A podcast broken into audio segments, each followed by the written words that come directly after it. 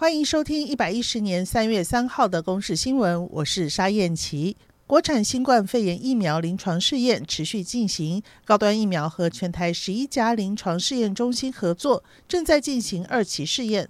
布立桃园医院高层日前对内发表公开信，呼吁院内同仁加入桃园医院同仁优先的高端武汉肺炎疫苗试验。院长徐永年也已经接受高端疫苗试验，他说没有出现不适的症状。我们医院是高端的疫苗的这个所谓人体试验的一个医院，我已经打完了啊，现在还不错，状况我你看我都都也也都都都没有太多的其他的一些副作用。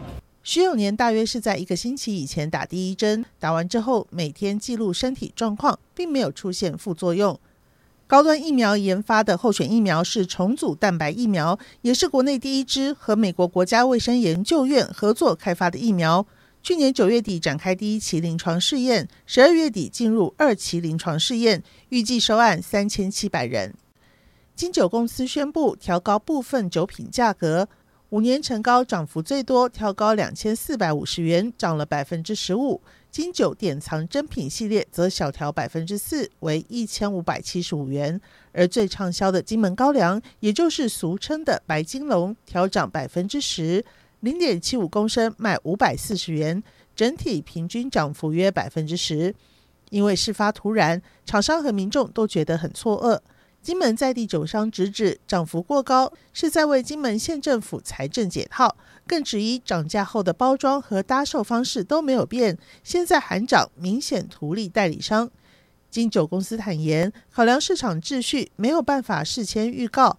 但是强调所有涨幅都有所本，也否认有毒后代理商的行为。金九公司行销副总经理陈启展说：“原物料的成本，那导致制造成本上涨了百分之二十九。那配合中央政府一例一休，那以及就是例例行的几次调薪，我们的人力成本也提高百分之二十五，检视我们整个整个状况，然后做价格的调整。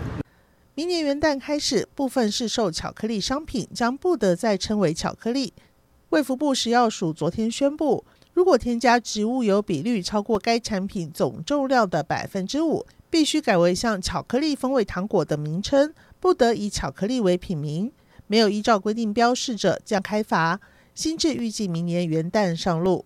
早教公投议题延烧，在二二八连假结束之后，位在桃园的公投总部就收到二十四箱挂号信和两箱包裹，让志工很开心。而这也是公投连署发起至今数量最多的邮件量。截至目前，早教公投小组总共收到联署书已经达到了三十六万七千八百六十四份。基隆轻轨去年确定要升级为基隆捷运后，八堵到基隆段因为受限路廊，仍然没有决定是否要新建捷运或者维持台铁营运。